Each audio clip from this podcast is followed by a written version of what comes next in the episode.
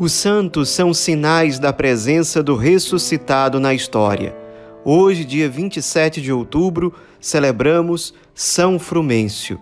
Nosso santo de hoje nasceu no início do século IV, na época do imperador Constantino, e nasceu na cidade de Tiro, que ficava perto de Sidônia, na antiga Fenícia, onde hoje fica o Líbano. Frumêncio era discípulo de um filósofo famoso na época chamado Merópio. E certa vez Merópio quis fazer uma viagem até a Índia para conhecer aquela região e levou alguns discípulos para acompanhá-lo, entre eles Frumêncio. Ele foi até a Índia acompanhando o mestre e retornou. Na volta, o navio em que eles estavam parou perto de um porto, de uma cidade chamada Adúlio, no Mar Vermelho. E no momento em que o navio estava parado, tinha algumas pessoas que estavam na própria embarcação, outras pessoas estavam do lado de fora. O que aconteceu no fim das contas é que um grupo de piratas etíopes atacaram a embarcação, atacaram os tripulantes e todos morreram, todos foram mortos. A embarcação foi totalmente saqueada. Os únicos que não morreram foram Frumêncio e um amigo dele que também era discípulo de Merópio chamado Edésio. Os dois eles estavam fora do navio na hora, estavam embaixo de uma árvore conversando sobre um livro, quando os etíopes os encontraram lá e eles foram escravizados, eles eram muito jovens, eles eram adolescentes e foram levados até o rei da Etiópia. Chegando lá, o rei ficou muito impressionado com os dois, depois de uma conversa que teve com os dois jovens. Viu que eles eram muito sábios, tinham estudado muito. Eles disseram que eram cristãos. O rei, inclusive, viu naquilo um ato de coragem, porque eles sabiam que ao se declarar cristãos, eles poderiam ser mortos, simplesmente por conta disso. O rei, portanto, viu que eles eram corajosos, eram virtuosos e propôs que os dois ficassem trabalhando ali perto do rei, junto à corte. Edésio se tornou copeiro e Frumêncio se tornou um secretário direto do rei. Aos poucos, Frumêncio foi ganhando cada vez mais a confiança do rei e da sua esposa, a rainha. Depois de um tempo ali trabalhando, subindo em termos de hierarquia, mas sempre como escravo, Frumêncio viu a rainha assumir o posto do rei, porque ela se tornou viúva. O único filho que eles tinham ainda era muito novinho, era criança ainda, não tinha como se tornar rei. Então ela, de forma temporária, ela ficou à frente do reino.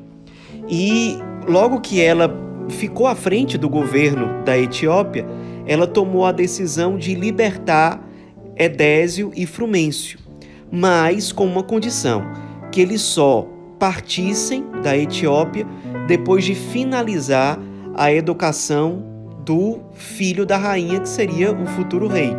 Então eles fizeram isso.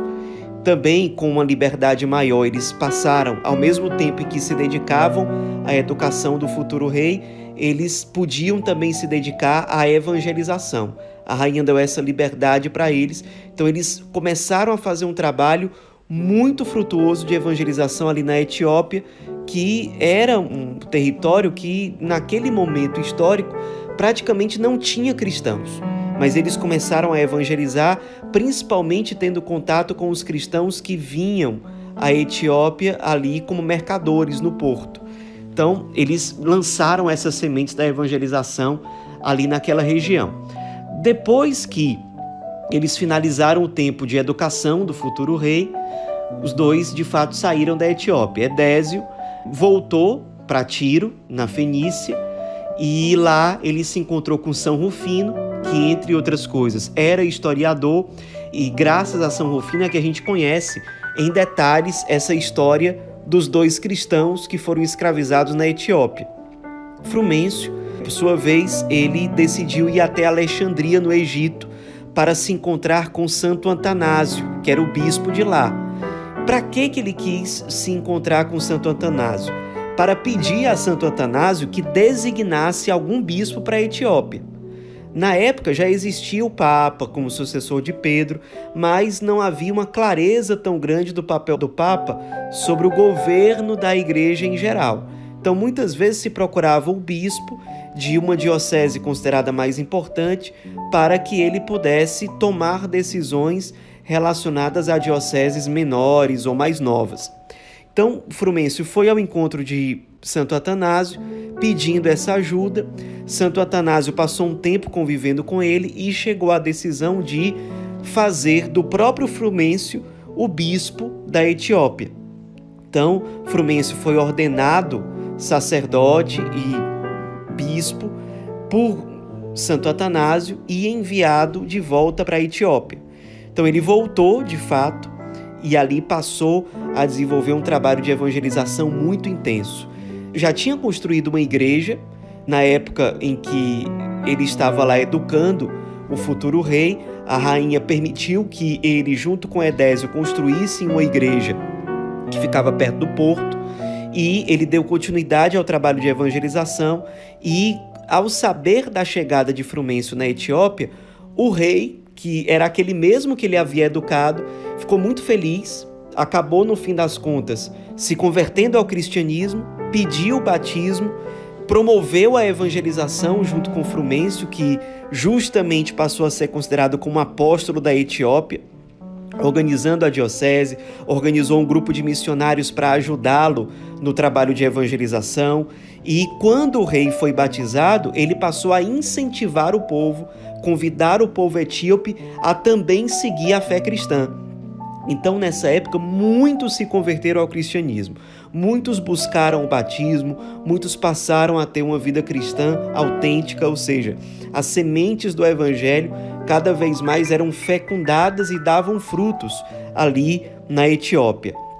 Com o tempo, inclusive, o povo etíope passou a chamar São Frumêncio de Abá Salama, que significa o Pai da Paz, porque eles viam naquele homem santo uma bondade verdadeira, uma doçura, um verdadeiro pastor, alguém que transmitia uma paz que não era meramente terrena, era de fato uma paz sobrenatural, que era transmitida pelas palavras, pelo olhar, pelos gestos, enfim, pela vida daquele santo bispo.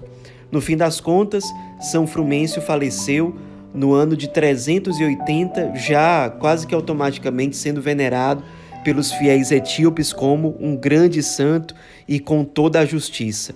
Nos inspiremos nesse grande bispo, um dos grandes responsáveis pelo início da evangelização na África, um santo que teve a sabedoria de aproveitar momentos de grande provação, de grande perigo, de grande sofrimento para santificar-se e, além disso, para ser resposta providencial de Deus para outros. E como ele foi resposta para o povo etíope, como ele foi resposta para o povo africano.